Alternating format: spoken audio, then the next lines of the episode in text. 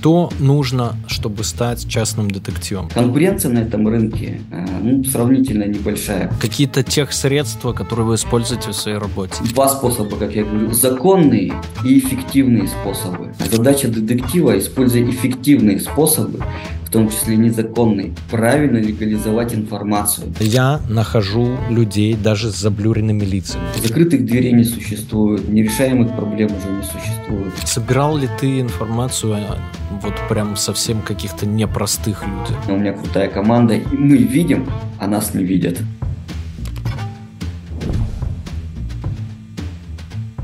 Друзья, привет, рад видеть. Вы на канале Люди Про. Подписывайтесь, кто еще не подписался по каким-то причинам. А мы сегодня снимаем про частного детектива, то есть деятельность частных детективов, она обросла со временем множеством мифов. Лично я думаю, что многие заказывают услуги частного детектива по двум причинам. Первое – это неверные жены мужья, а второе – это ну, найти какого-нибудь скрывшегося удачно или не сильно удачно, но скорее удачно, должника. И мы сейчас поговорим как раз на эту тему вот с действующим частным детективом. Привет. Сергей, здравствуйте. Я частный детектив, точнее, руководитель детективного агентства. Меня зовут Шурупов Максим. Я руководитель э, детективного агентства «Омега» из Челябинска. Вот, я бывший сотрудник полиции, раньше работал в полиции, сейчас я руковожу несколькими частными детективами. Ну, я так понимаю, опером. В каком отделе и звании закончил? Начинал я работать э, в центральном районе, здесь у нас в Челябинске, э, центральный район, в АБЭПе, а закончил я службу э, уже в областном аппарате УЭППК ГУ МВД Челябинской области. Тоже в звании капитана, должность оперуполномоченный ВПК. Ну, давай про деятельность. То есть я угадал две самые частые причины. То есть ревность, там, неверность и должники или нет? Не совсем так. Ну, как бы это факты супружеских измен, да, выявляем такие моменты, присутствуют. Иногда подтверждаются, иногда не подтверждаются. Тут как бы 50 на 50. Записи, конечно, мы не можем предоставить, когда сам процесс происходит. Потому что жалко, сами смотрим. Нет, нет, э, не из-за этого. Потому что неизвестно, куда с этими записями пойдет клиент. Э, он может же пойти там и в суд, и куда-нибудь там в интернет залить и так далее. Угу. Это, это, это незачем ему знать. Сам факт тут увидел своими глазами, там, допустим, видеозапись есть, присутствует, э, все убедился, но запись мы не передаем. Мы сразу угу. это обговариваем с клиентом а, в начале работы, что видеозаписи там такие какие-то не будем передавать. А если там какие-то фото-видеофиксации о том, как человек а, встречается, за ручку держит, там щечку целуются, там где-то идут и так далее. То есть, как бы, ну, такие моменты, то есть, как бы мы можем предоставить. А что-то посерьезнее там уже, uh-huh. вот, мы, мы такое не предоставляем.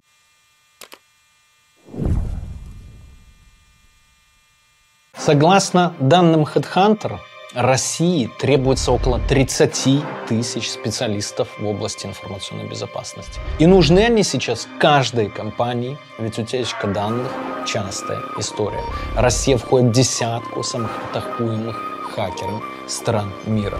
Поэтому и нужны специалисты, которые бы противостояли мошенникам. И это белые хакеры. Они ищут уязвимости в программах и приложениях, делают мир безопаснее, зарабатывая при этом сколько? В среднем 170 тысяч рублей.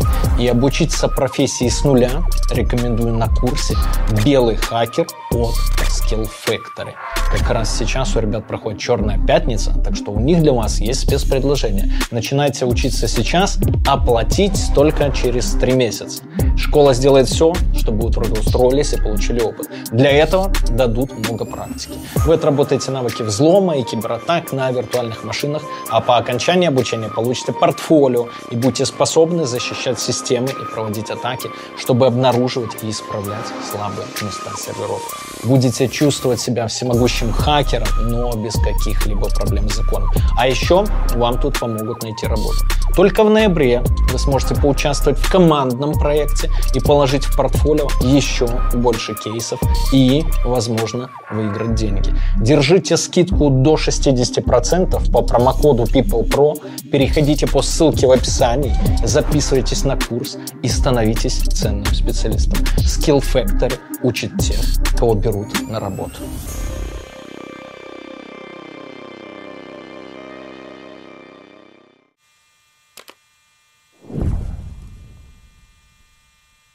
Да, мы а, ищем должников, такие бывают очень часто. Они как бы ну, никуда не исчезнут. Как бы ищем, сложно, конечно, иногда таких искать людей. Некоторые принимают такие меры конспирации, что прям вообще очень сложно, так сказать, вытащить. Например, какие? Меняют телефоны, а, снимают квартиры, уходят в подполье, связь с родственниками там только через там мессенджеры какие-то там зашифрованные, на машинах не ездят и так далее. То есть как бы сидят. У нас вообще человек был, который безвылазно сидел Пять дней, пять дней он сидел, то есть как бы под адресом, то есть адрес мы его вычислили и сидели, ждали, пока он выйдет с этого адреса. Вот пять дней мы стояли, то есть у меня там люди менялись, вот искали, пока он выйдет там с квартиры, чтобы действительно убедиться в том, что он проживает по этому адресу, чтобы информацию уже заказчику передать. То есть как бы могут и так люди быть, некоторые там, а, не живет. Иногда приходится на хитрости разные идти, чтобы там узнать, проживает должник или нет условно говоря, там, а, заказываешь пиццу, доставку в адрес,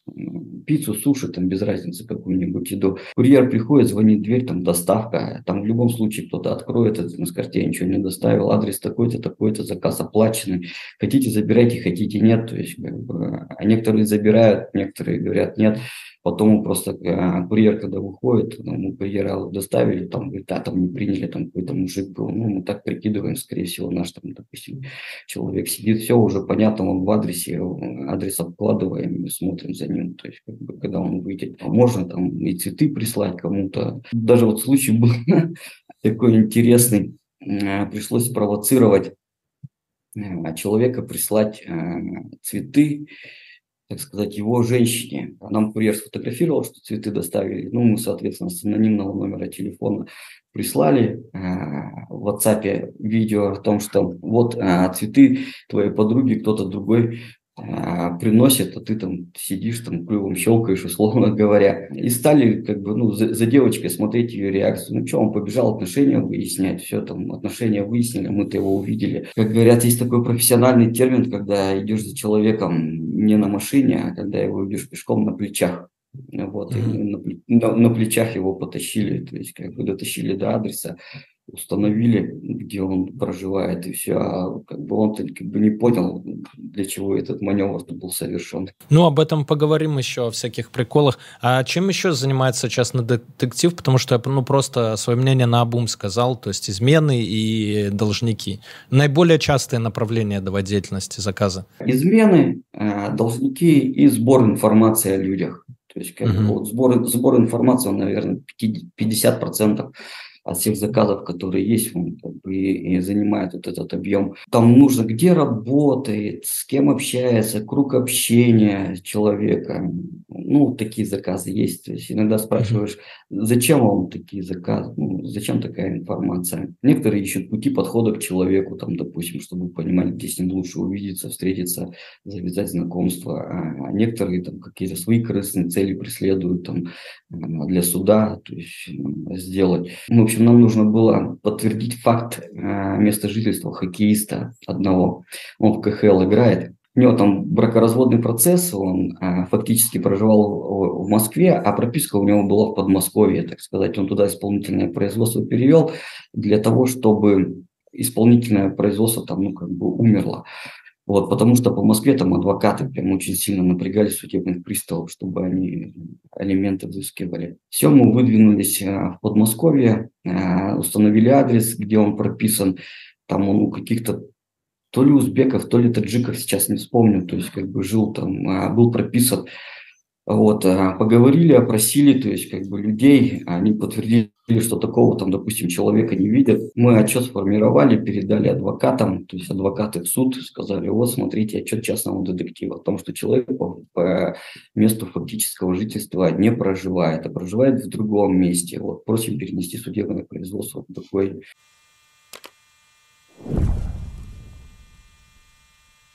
Информация как много знает о тебе твой телефон. Соцсети, сервисы. Мы сами передали им всю информацию о себе. Глаз Бога покажет, что знает о тебе весь интернет.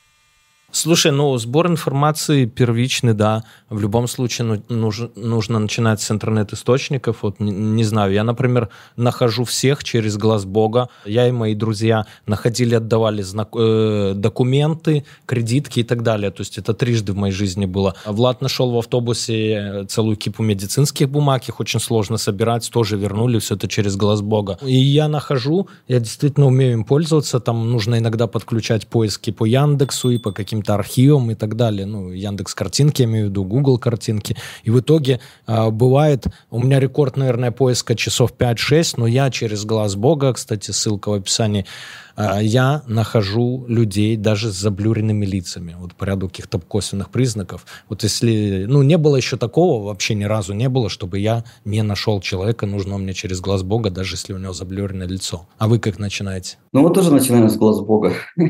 глаз Бога очень хороший, хороший бот, помогает нам очень сильно. В том плане, помимо глаза Бога, еще есть другие боты которые первоначальную информацию помогают собирать ту информацию, от которой а, можно оттолкнуться и начать работать. Плюс у нас свои проги mm-hmm. есть такие написанные, а, вот, которые по открытым источникам ищет. Мы владеем, так сказать, навыками синт, с помощью которых можем а, поднять информацию, так сказать, с источников. Ну и прибегаем потом к закрытым источникам, которые доступны не всем. По связям, по старым связям, раз, а во-вторых, в интернете просто покупаете инфу. Сколько сейчас, кстати, стоит биллинг, вот, допустим, не знаю, Мегафона, Билайна и так далее? Вот в Даркнете какие расценки? Ну, где-то там от 15 до 25 тысяч разбег. А, ну дорого. А какой оператор самый дорогой? Да, они, видите, еще не все операторы а, могут делать, допустим, йота тяжело делать оператора. Uh-huh. Вот, э, ну, в основном что, Билайн, Мегафон, там, МТС, три основных оператора. А самый дорогой из них какой? Самый дорогой, скорее всего, Мегафон. Он там uh-huh. в районе 20-25 тысяч будет. Там просто цены же меняются каждый раз ну, от, да. возможно, от возможности у людей. То есть там человек устраивается на работу, условно говоря, пробивщик, так сказать, там где-нибудь там а, выкидывает там в закрытых чатах, что говорит, а вот я вот могу делать. Сколько этот человек проживет на своей должности, неизвестно. Кто может воспользуется, через неделю его выявили, закрыли, уволили, все сдали там полиции и так далее. То есть как бы опять там на какое-то время пропало, а потом, то есть как бы снова получается. Поэтому так наплывами, когда есть, когда нет, ну, вот это называется вспышка. Ну ценники, я смотрю, растут, потому что раньше как-то подешевле было. Они вот после Навального, когда стали щемить сотрудников сотовых операторов и так далее, они с этих пор начали расти. Да, да, да, да. Во-первых, жизнь дорожает, и во-вторых, то есть, когда вот там Навальный выпустил свое расследование, он вообще весь рынок спалил, можно так сказать очень много кого людей попринимали, вот этих пробивщиков, даже там детективы были, по-моему, вот я только помню, в декабре, по-моему, 86 человек, что ли, приняли. Mm.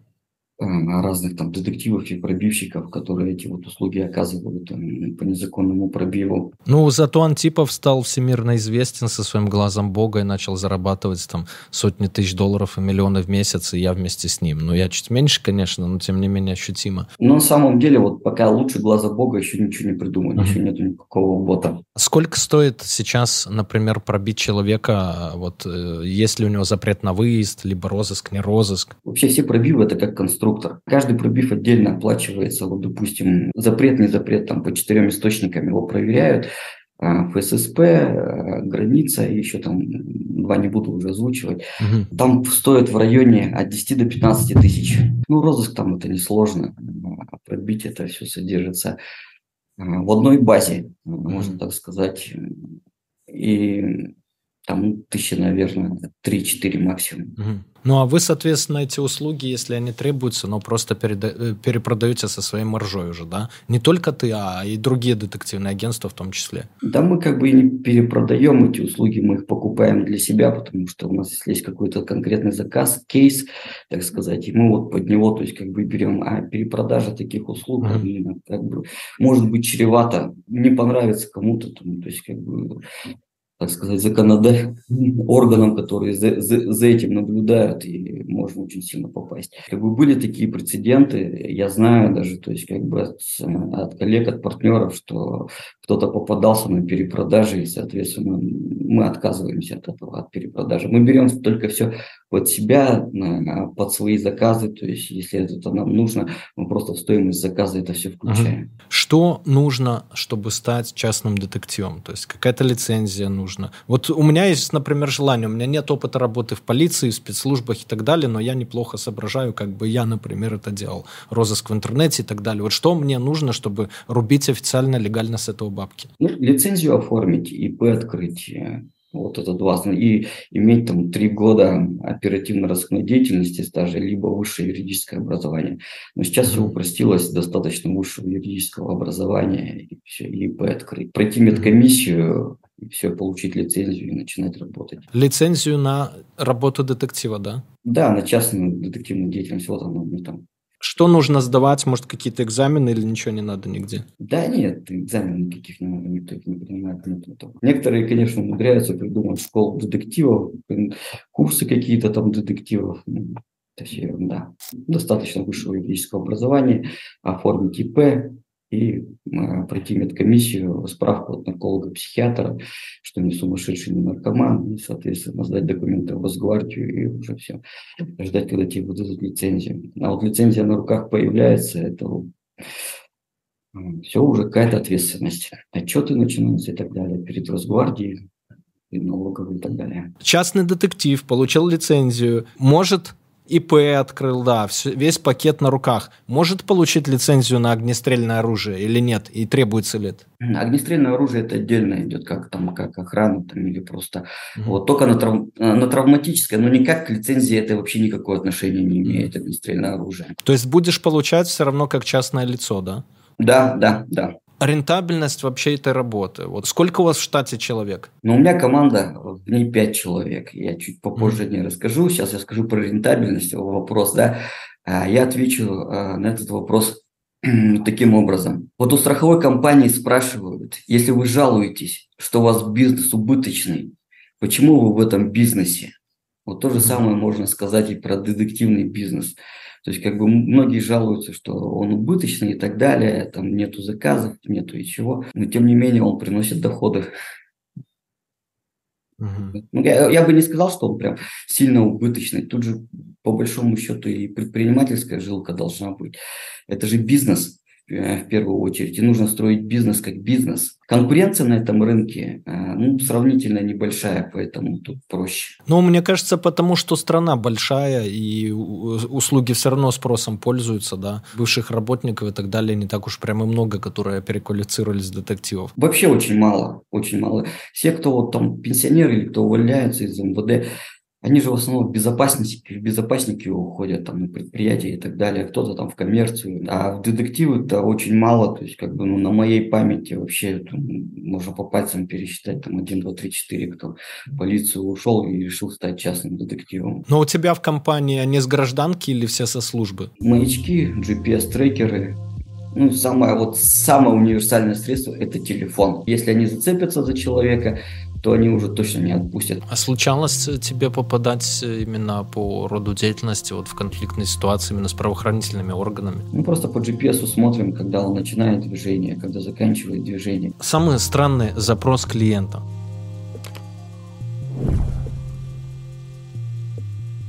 У меня двое только бывших сотрудников, остальные все с гражданки. Потому что вот собрать именно команду, костяк, которая будет хорошо делать, хорошо выполнять, то есть как свою работу, прям ну, это очень сложно. Мне на это, наверное, ушло года три, наверное, которую, да, года три, чтобы собрать команду, потому что приходили, уходили люди. А тут самое важное, что креативное мышление. Вот у меня есть очень хороший там специалист, он, во-первых, в машинах хорошо а, разбирается, во-вторых, и а, креативный очень, очень хорошо ориентируется в пространстве, так сказать, что нужно, фотографирует очень хорошо, то есть э, когда нужно лицо именно зафиксировать, прям вот вообще делает. Э, он вообще ни дня в полиции не проработал, но фору даст любому оперативнику прям очень большую. Есть вот технический специалист очень хороший в том плане, что может камеру хоть куда, хоть угодно вставить, смонтировать, и чтобы она работала прям идеально. Очень хороший специалист, он, во-первых, постоянно развивается, там, смотрит новинки и так далее. Есть у меня айтишник очень хороший, который в компьютер, если надо, кому-то залезет.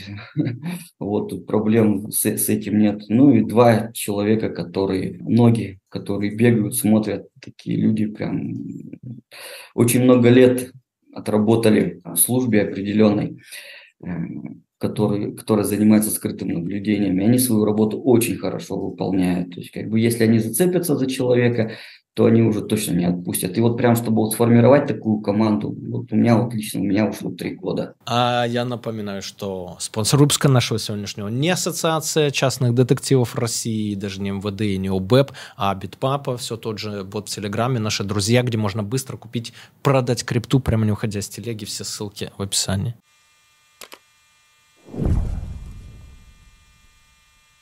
Шпионские штучки всякие, да, вот ты рассказал про состав команды, кто чем занимается, по сути. Э, какие-то тех средства, которые вы используете в своей работе? Маячки, GPS-трекеры, ну, самое, вот, самое универсальное средство – это телефон. Телефон, остального, как бы, в принципе-то и не нужно. Я сомневаюсь, что кто-то что-то еще использует. Ну, может быть, сканеры э, для того, чтобы шлагбаум открывать.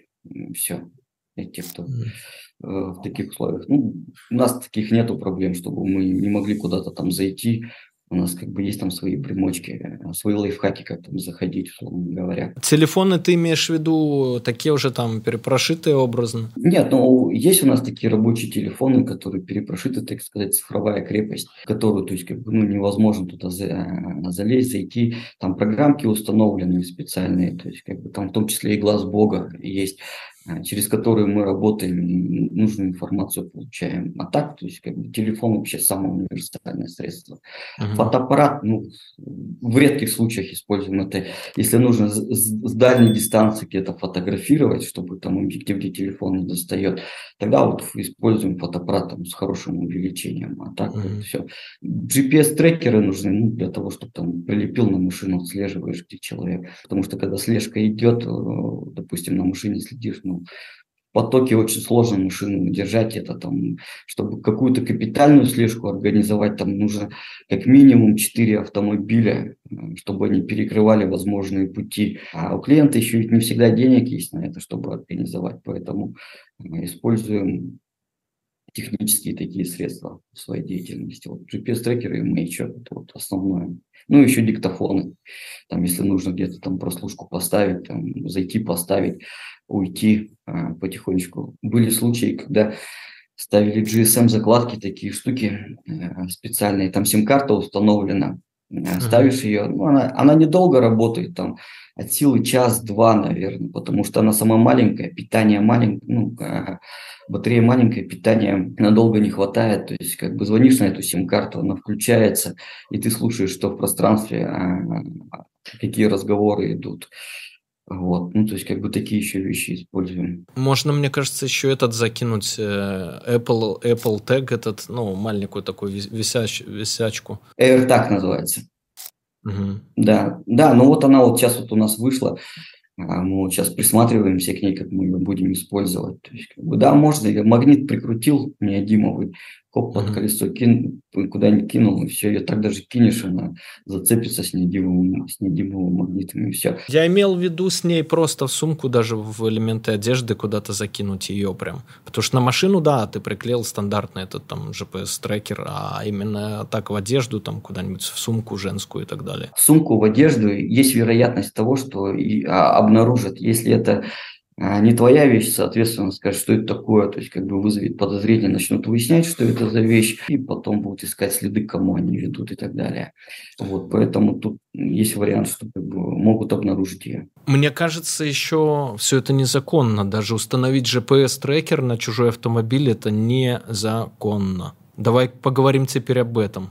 То ты охотно говорил о других вещах, а вот об этом посмотрим, насколько ты будешь говорить. Если открыть закон о частной детективной деятельности и прочитать, что может детектив, это вот прям слезы наворачиваются. То, что он там можно, ему разрешено, ну, не прожить на это. Два способа, как я говорю, законные и эффективные способы. А законными, я думаю, что мало какой-то будет результат. А эффективными способами все-таки добиваются результатом. А задача детектива, используя эффективные способы, в том числе незаконные, правильно легализовать информацию, чтобы она стала законная и которую можно использовать там, в суде, там, в правоохранительных органах или там кому-то предъявить. То есть как бы вот эта вот задача то есть, достаточно сложная. Но есть способы вот именно легализации такой информации. Ну, у правоохранителей обычно этим занимаются следователи. То есть опера, допустим, добывают доказательства и так далее, а потом следак думает, в какую юридическую форму обернуть это. Либо как добровольную выдачу свидетельских показаний, либо еще каким-то образом, да? Ты это имеешь в виду? У правоохранительных органов у них как бы немножко все по-другому устроено. У них там есть легализация материалов ОРД, и они, то есть, как бы легализуют их и передают следователю, и все. А как они получены, эти результаты ОРД, следователи не особо волнуют. Там в любом случае конституционные права нарушаются, и поэтому их а, получают, то есть, как бы, именно это есть ОРД эффективные способы. А в нашей деятельности, если мы незаконно получили информацию, и это станет известно о том, что частный детектив незаконно получил информацию, то, естественно, частного детектива привлекут к ответственности. А нам нужно же легализовать эту информацию, причем легализовать а, другими способами. Мы не напишем, что нам стало, допустим, известно а, имущество там человека и так далее, а вот такое-то, такое-то. Раньше это проще было до 1 марта 2023 года.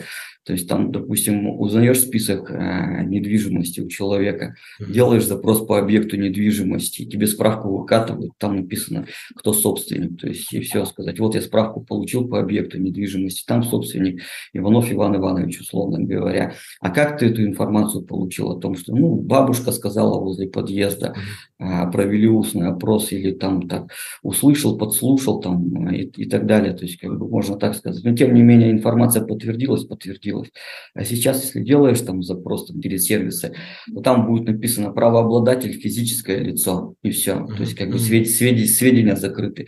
Поэтому приходится креативить и то есть как бы легализовывать информацию. Уже под конкретную задачу это делается. Ну, иногда это получается через адвокатов сделать, если там по какому-то вопросу. Иногда через юристов гражданских, которые там в суде, допустим, а, скажут, вот нам стало известно, что у такого-то человека, у Иванова Ивана Ивановича есть недвижимость по такому-то адресу.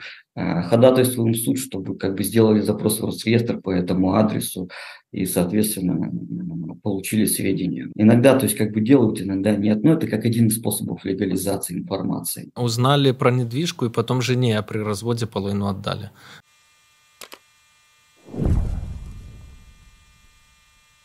А по стоимости? А стоимость, э, ну вот, например, э, словить на супружеской неверности, она зависит от чего? То есть есть какой-то фикс, плюс за время, если затянулось или еще что. Вот расскажи, как устроено ценообразование в вашей деятельности. Ценообразование зависит сложности мероприятия. Иногда простые мероприятия, там как бы ну, ценник невысокие. А если приходятся сложные какие-то мероприятия, это как конструктор, повторюсь. То есть как бы если нужно запрашивать информацию, там, а, провести наблюдение, либо там сделать какую-то провокацию, все это составляющее. Но вообще, то есть как бы цена идет, ну, минимальная цена это 50 тысяч. Это ага. вот вообще вот э, самая минимальная цена. От этой цены уже можно а, работать. Соответственно, то есть берется какая-то предоплата, как с клиентом договариваем, договариваемся. Иногда клиент там 100% платит, иногда 50%, то есть как бы предоплаты.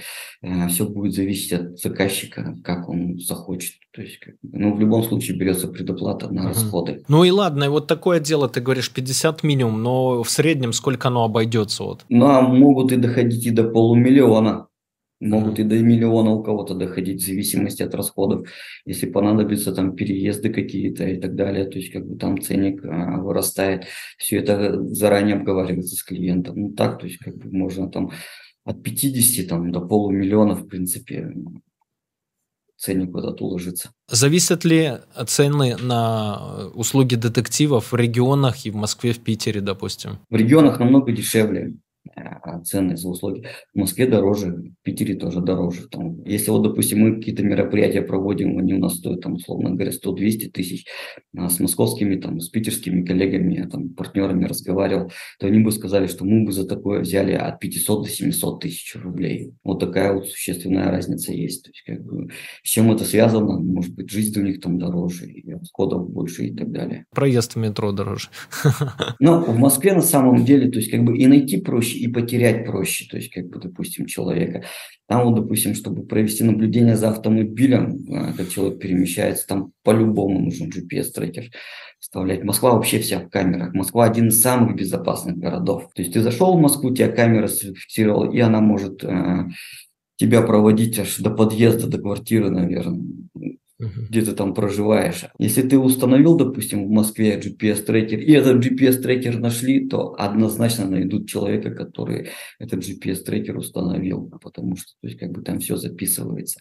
Возможно, то есть таки, такие риски есть, соответственно, и ценники у них из-за этого выше. В Москве, может, и безопасно, но главное не бывать э, в районе Москва-Сити, а то там с неба что-то падает регулярно. Сейчас что-то пореже, а так часто падало в прошлом, позапрошлом месяце. Да, это, ну, конечно, то есть как бы летает что-то такое похожее. Ты говоришь, камер много и так далее. Вот у меня в Москве украли, э, за дверью прям стоял на, на 38 этаже, украли прям самокат. Хорошо, что не два, потому что в этот день их два стояло. Я уже ему благодарен, что он хоть один взял, и если взял, видимо, ему нужнее. Окей, не вопрос. Я купил себе второй на, там, через пару дней. Как выяснилось, работала, хотя весь дом в камерах, весь, э, вся парковка нижняя на минус первом, на минус втором все в камерах, но работала, на удивление, только одна камера, которая вставлена в мою дверь, понимаешь?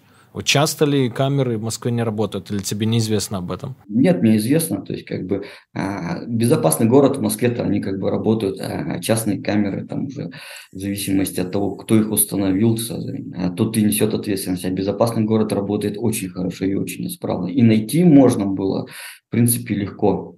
То есть э, полиция кражи в Москве раскрывает на раз-два только так. Ну, все. Угу. По этим камерам. А какими вообще частные детективы бывают? То есть это все время какие-то мультинаправленные фирмы, типа как у тебя, или есть какая-то четкая специализация, разделение у вас там, клановость, еще что-то? Нет, такого нету. Э, ни клановости, ни разделения. Есть партнеры, есть коллеги, э, детективы. Но а, занимаются те, которые заказы, которыми поступают. Кто хочет браться, тот берется там. Кому-то не нравятся какие-то заказы, они могут не браться за этот заказ, передать там а, своему партнеру или коллеге. А так, то есть как бы четкого какого-то там разделения нету по сферам. Кто в какой сфере специалист, тот этой сферой занимается. Кто основные заказчики, женщины или мужчины? Так это 50 на 50, и женщины, и мужчины. И женщина может прийти, и мужчина может прийти тут же в один день, скажет, мне муж изменяет, мне жена изменяет, и тут женщина, меня обманули, кинули там и так далее. Ну давай тогда иначе. С какими вопросами чаще всего обращаются мужчины? Больше по розыску должников и по сбору информации. То есть 70, если вот брать 100%, 70% это обращаются рост должников и сбор информации, 30%, если подозревают свою вторую половину в измене. А у женщин? А у женщин, наоборот, наверное, 70% это те, кто подозревают своих мужей в измене на остальные там по всем остальным вопросам. Какие еще услуги, вот помимо тех, о которых мы проговорили, пользуются спросом вот на вашем рынке частных детективных услуг? Ну, услуги пробивов а, прям тоже очень хорошо пользуются спросом. А, узнать информацию, там имущество, счета, mm. машины и так далее. То есть как бы э, движение там, денежных средств. Э, детализация, то есть как бы, ну, вот эти услуги пользуются спросом. Есть отдельно детективы, которые прям вот занимаются именно пробивами, а такими, ничем другим не занимаются, только пробивами. Вот, то есть, mm-hmm. как бы они зарабатывают на этом. А все, в принципе-то, остальных нет услуг. Другие вот нестандартные, если идут личные ситуации у людей, вот, ну, это прям так сказать, эксклюзив. Э, таких ситуаций очень мало. Тут же еще вопрос доверия важен. То есть, как бы могут детективу доверить э, что-то или нет. Если доверяют, то, как бы, в принципе, могут и с нестандартными вопросами обратиться. Там, попробовать сделать какую-то провокацию, условно говоря, там, в отношении какого-то человека, либо попробовать организовать встречу с каким-то человеком. Вот, то есть по таким вопросам. Ну, это прям, так сказать, э, два из десяти, наверное. Но эксклюзив, он как бы очень дорого стоит.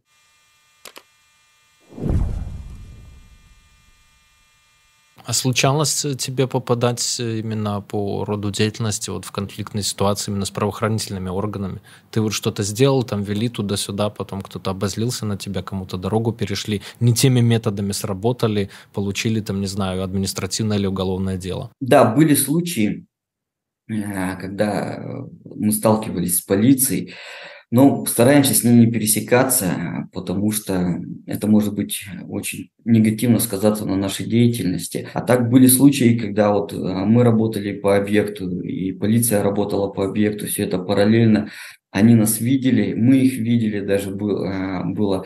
Они к нам подходили и спрашивали, «А вы кто такие, чем, э, зачем ходите и так далее. В результате, то есть, нам приходилось лавировать, придумывать что-то, какую-то легенду, объяснять людям. Ну, вот есть в полиции там служба, она занимается скрытым наблюдением. Вот они вот, если мы с ними сталкиваемся, они к нам не проходят, они к нам не подходят, они просто передают информацию о том, что такие-такие-то люди э, еще работают по такому-то объекту параллельно. Но э, мы уже, это было, так сказать, э, в начале нашей деятельности. Сейчас мы уже научились такие эти подводные камни обходить, поэтому, э, говорю, действительно, у меня крутая команда, и мы видим, а нас не видят. Это УСТМ, как, как-то оно называется, специальных технических мероприятий? Бюро специальных технических мероприятий, они занимаются техническими каналами связи, а скрытым наблюдением занимается ОПБ, есть такая служба, оперативно-поисковое бюро называется. Ну, она как бы и та, и вторая служба, она секретная, то есть как бы в МВД там люди засекречены. Вот, угу. Поэтому они никогда не раскроют свои личности. Собирал ли ты информацию вот прям совсем каких-то непростых людях? Да, было такое дело. У нас были депутаты, политики, криминальные авторитеты, ну и такие предприниматели. Прям они действительно такие непростые. То есть как бы сложно об этих людях собрать информацию в том плане, что Вопросов много возникает по личностям, а, когда ты запрашиваешь информацию. Некоторые, так сказать, исполнители, которые собирают информацию, они прям боятся, то есть как бы о людях там, такого ранга получать информацию, потому что все же фиксируется в системе. Mm-hmm. Возьмем тот, тот же самый там Роспаспорт. Там запросил, допустим, какого-то депутата, и, соответственно, а, след остается, если что-то там, какая-то возня будет, Эм, посмотрит, кто информацию собирал и как бы установит исполнителя. Поэтому мы делаем тут немножко хитрее, обходим, то есть как бы вот эти э, моменты, условно говоря, если нас интересует город Пермь, условно говоря, мы собираем человеке информацию из, в Новосибирске, потому что в Перми может быть там маячки на него выставлены какие-то, то в Новосибирске нет, потому что в Новосибирске его, условно говоря, никто его не знает. И если наблюдение проводишь за этим человеком, приходится устанавливать неотслеживаемые GPS-трекеры, э, устанавливаем и забываем, потому что если их находят, эти GPS-трекеры, установить владельца, кому он принадлежит, э, практически невозможно. Ну, вот, то есть как бы для этого там, покупается специальный телефон, специальные сим-карты, то есть как бы на левых людей зарегистрированы. Все, то есть как бы даже если их найдут, не отследят. Обычно что, когда находят GPS-трекер, может человек побежать там в полицию, следственный комитет, сказать, вот, за мной наблюдают и так далее. Когда начнут а, искать, а, не найти. А о том, что GPS-трекер найден, то есть как бы об этом там сигнализирует там, датчик отрыва от объекта, есть специальный GPS-трекер, специальный. Uh-huh. Вот. И ты понимаешь, что либо он отвалился, либо его нашли. Сколько такой стоит трекер? От 10 до 20 тысяч. Там зависит, в каких сетях а, GPS-трекер будет работать. В 3G сетях, 4G сетях а, будет подгружать городской Wi-Fi емкости батареи там 7 тысяч миллиампер, 5, 10, 12, то есть как бы, ну, емкость батареи, соответственно, на период работы влияет и все. И, соответственно, где-то размер увеличивается, где-то уменьшается. Uh-huh. Можно, можно купить там маленький, там совсем, там, тысяч, наверное, 7 будет стоить такой GPS-трекер, но его хватит, условно говоря, дней на 10 использования GPS-трекера. Если, то есть, нужен прям который в режиме онлайн отслеживает, прям сидишь за компьютером, смотришь, как вот в фильмах показывают, машинка ездит, и ты вот также смотришь, э, как они ездят, то есть как бы с компьютера, там ну, нужно как минимум на 10 тысяч батареи. А обычный сколько стоит, не такой продвинутый? Обычный какой-нибудь такой не очень хороший в районе там 5 тысяч. Ну, мы работаем либо с качественной техникой, либо вообще ни с какой, потому что а, вот эти дешевые трекеры, они глючить, глючить начинают, где-то подвисает программное обеспечение, где-то может показать совсем другую локацию, то есть как бы условно говоря, человек находится возле дома 8, а локация показывает, что он находится возле дома 25. Ну, смысл в этих GPS-трекерах, когда то есть, как бы совсем другое местонахождение показывает. Ну, вообще, да, я согласен, потому что обидно, ты, может, подбирался к какому-то человеку, там, мужчине или женщине, ну, сложным путем, да, вот вообще невозможно было там. И вот вам повезло, у вас есть возможность там маячок ему всунуть. И он отказывает, потому что он, блин, стоит 3 копейки. Ну, естественно, обидно, поэтому да. Я сейчас расскажу просто по, по GPS-трекеру, про установки. У меня просто как бы очень, говорю же, крутая команда. Вот, не на все автомобили можно легко поставить. Вот, допустим, Toyota, там вообще ставится, подкинул он сам прилип. А вот там BMW, Audi, Мерседесы, которые начинаются, они там в пластике, в, дё, э, в алюминии, то есть как бы трекер не всегда прилипает, его приходится оборудовать еще дополнительно неодимовым магнитом, чтобы он там прилип. Либо там приходится, знаете, там посреди ночи э, нырять под автомобиль, то есть как бы на пол корпуса, чтобы поставить там GPS-трекер. И, и причем это нужно сделать так, чтобы тебя вообще никто не увидел. Mm-hmm. Для этого, во-первых, нужно холодный расчет и как бы квалификация хорошая.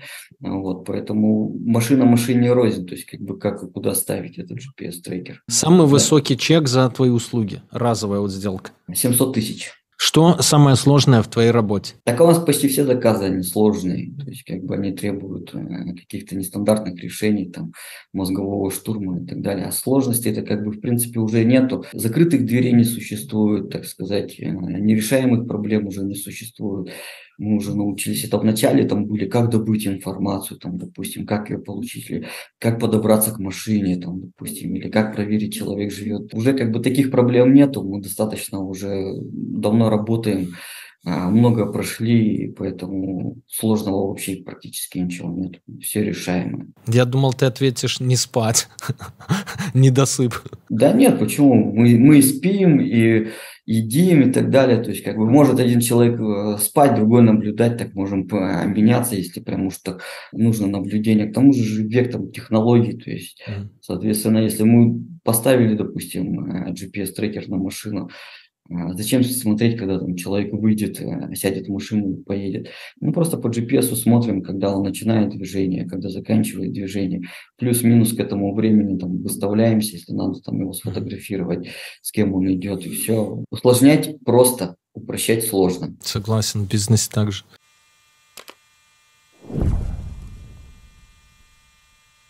Самый странный запрос клиента? Они обычно в мае, в октябре месяце бывают, когда всякие дурачки лезут там со всякими.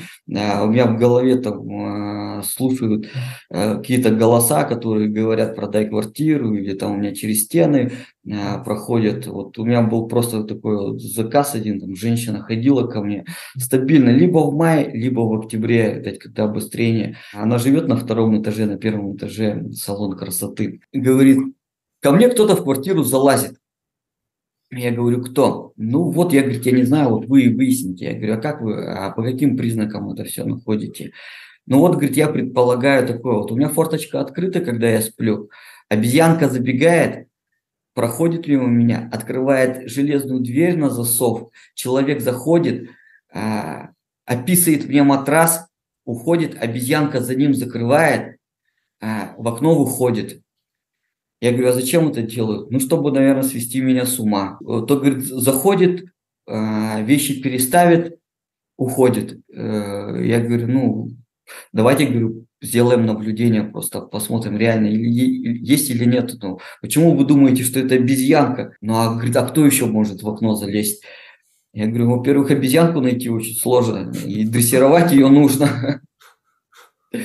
Вот, в итоге мы как бы за этот заказ не брались, то есть как бы женщина ходила стабильно, там, года два, наверное, она ходила, доел другая, там ходила, говорит, вот за мной следят.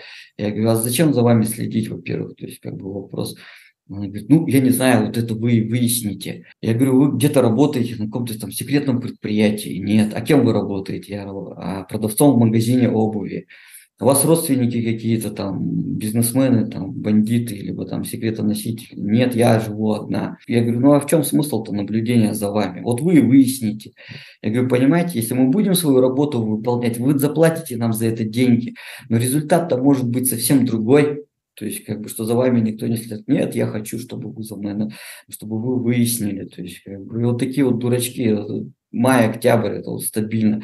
Звонят, приходят уже, то есть, как бы, я говорю, я мы такими делами не занимаемся. И напоследок расскажи нам пару самых интересных случаев из твоей практики.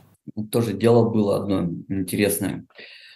Э, женщина из Челябинска, она стриптизершей работала Э, в Италии. Там познакомилась с человеком, все. Об этом, об этом, в этой истории писали э, в СМИ. Родился ребенок у нее, в общем, там от человека, а человек там какой-то непростой оказался в Италии.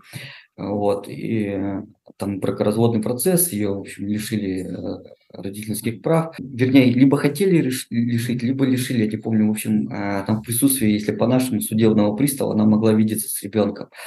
В итоге она при одной встрече, э, когда там судебный пристав, условно говоря, щелкал, она взяла ребенка и уехала там через Белоруссию, вернулась в Россию. Вот.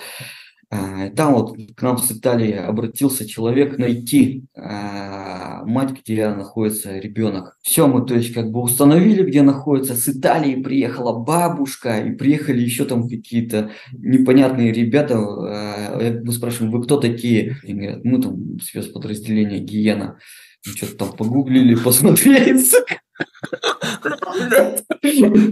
Ну ладно, ладно, продолжаем. Они приехали в адрес, где мама с, с дочкой проживала, э, стали ждать ее, они попросили сопроводить их, то есть я выделил человека, э, который их сопровождал, все. Они увидели, когда, ну, что мама с дочкой идет, все как ломанулись э, за ними, та увидела, что к ней бегут, забежала в подъезд, подъезд закрыл, закрыла, поднялась на квартиру, она на втором этаже, на третьем жила, не так быстро все. Они давай ломиться в квартиру, там стучаться, мы приехали, отдай ребенка, у нас есть постановление суда, пригласили СМИ разные там, то есть как бы интернет, газеты позвонили, туда СМИ понаехало, а, давай репортажи делать, то есть как бы, ну вот такой вот момент, то есть как бы был. И чем закончилась эта история?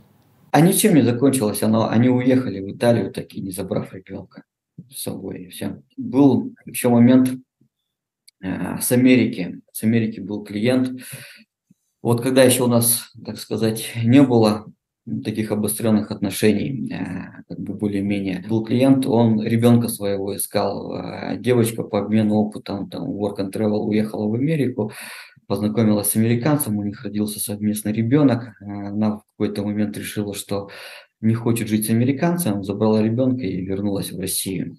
Вот. А американец, он как бы, он ребенка не хотел забирать, он хотел, чтобы признали его отцом. И он просил найти э, ребенка, чтобы там с ним увидеться. Ну, мы как бы начали выяснять, для чего он хочет его там э, случайно там не вывести. Ну, вывести бы ему никто не дал однозначно, то есть как бы он просто просил ребенка, вот. А она от него прятала, то есть как бы постоянно. То Екатеринбург, то Пермь, то есть как бы там, то Курган, то есть как бы по разным городам, тут Челябинск, Уральского федерального округа ездила.